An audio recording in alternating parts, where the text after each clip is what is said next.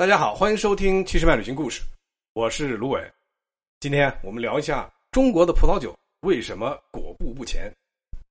地球上啊，像北半球和法国在纬度上相同的地方国家非常多，但是呢，不是每一个和法国在纬度上地理位置相同的国家就能酿出像法国人酿造的这么好的葡萄酒。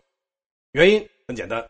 如果想酿造好的葡萄酒，当然除了纬度和地理环境之外呢，还有适合葡萄生长的像气候啊、天气啊。土壤的养分啊，光照啊，最后还要有人的培养和检修，这其中涉及的因素真的是太多了。这个道理啊，其实很简单。咱们举一个非常简朴的例子啊，这一个男的个子一米八，娶不到媳妇儿，为什么呀？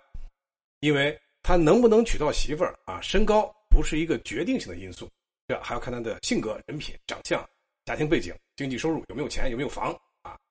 还有就是两个人来不来电。有没有感觉的等等，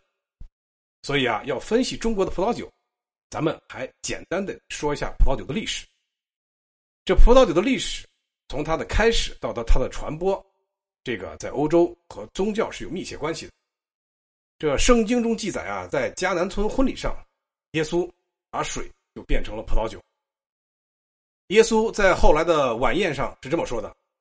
面包是我的肉，葡萄酒是我的血。”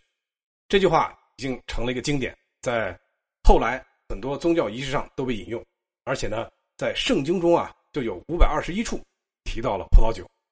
听着是不是很意外啊？所以葡萄酒从诞生的那一刻开始，就和宗教有着紧密的相连。随着罗马帝国的灭亡呢，欧洲的黑暗时代就来了。那么在这个时期呢，修道院和修道士啊，在保存文明的火种还有葡萄酒的栽培方面，就扮演了一个非常重要的角色。后来呢，随着基督教在欧洲的传播，那么传播到的地方一定就会有修道院，那么有修道院的地方就一定有葡萄园。早在十二世纪的西多会的修道士们就已经开始在勃艮第地区种植葡萄并酿制葡萄酒。对于欧洲的很多教堂、修道院和修道士们来说呢，酿造葡萄酒已经上升到了一份属于上帝的荣耀这个层次了。所以啊，他们每天除了研习经文啊，修身养性，剩下的就是专心致志的去研究葡萄，酿造葡萄酒了。传说啊，他们可以用舌头来尝土，就意思啊，啊，用舌头舔一下这个土啊，就可以知道这个葡萄园里这个土质的情况，适合栽种什么样的葡萄，一下子就全清楚了。所以啊，法国勃艮第地区葡萄酒的产地，这就是一个典型的例子。那么，勃艮第的酒庄还有葡萄酒还有酿酒文化，是深受基督教文化的影响。这个啊，就很好的解释了以法国为主的旧世界。这个旧世界呢，指的就是传统的酿造葡萄酒的这么国家和地区，他们就可以借助宗教之名，让上帝的血在历史上开始传播。虽然啊，最开始啊，葡萄酒只是相对比较干净的一种水，大家啊是把它日常当做一种饮料来喝的。而中国的葡萄酒呢，从开始发展到后来啊，它就没有这个历史的背景，所以啊，缺乏了一个产地的控制的这么一个制度。这个呀，从根源上无法把控葡萄酒的品质。举个例子啊，有的地方有的酒厂呢，用于酿造的葡萄酒可以是河北的，也可以是宁夏的，有的呢是当地自己葡萄园种的，有的是从别的地方收购来的。而葡萄的种植流程呢，也是一片混乱。大家都知道啊，葡萄在种植的环节中啊，像施肥、农药密度这些啊，都是需要严格的管控的。举个简单例子，你像在法国、意大利这些传统的产区啊。他们基本上差不多的酒庄啊，都有自己的葡萄园，而酿造的葡萄酒也只能用自己葡萄园生产的葡萄，绝对是不可以随便在外边采购葡萄。同时呢，对葡萄酒的生产流程也缺乏一个严密的管控。记得十几年前啊，在接美国团的时候呢，呃，一个客人突然问我说：“我想喝瓶葡萄酒，一定是你们国产的，给推荐一个呗。”我就顺嘴说了一个国内的知名品牌，说很不错。结果呢？客人到楼下买了一瓶，结果喝了一小口，然后整瓶送给我。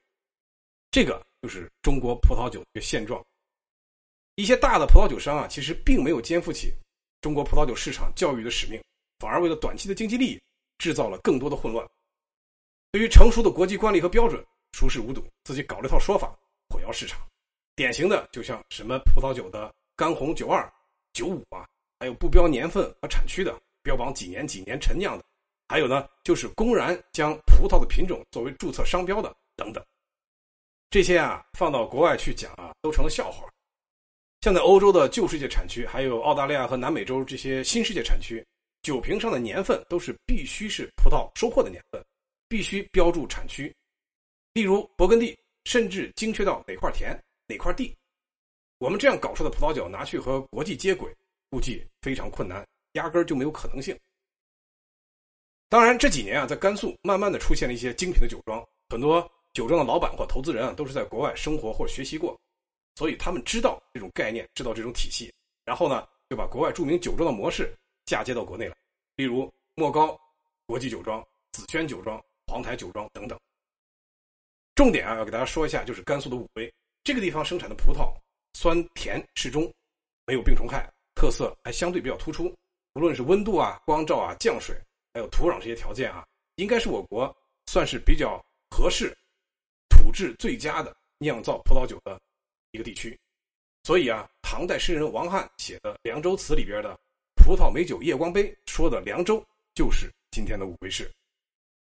有了好的根基和环境啊，做出了精品，同时还需要市场的教育环。目前啊，有一个很形象比喻，说中国人喝葡萄酒就像外国人喝茶一样，这里边的文化的差异、历史的渊源差别是非常大。在国内啊，葡萄酒对于大多数人来说，虽然价格现在不是特别贵了啊。但是仍然只是走亲访友或者是谈情说爱一件特别体面的礼物而已，或者是说晒朋友圈的利器，或者是说妈妈爷爷辈的人又一个养生的饮料而已。葡萄酒啊，真的还做不到像茶叶一样是我们日常的一件消费品，而且说白了，我们也不一定会喝。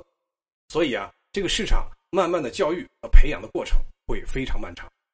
而符合国际标准的精品和市场的培育，对于葡萄酒市场的成熟和发展。二者是缺一不可。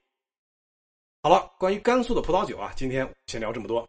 感谢您收听《七十迈旅行故事》，我们一路伴您同行，祝您旅途愉快。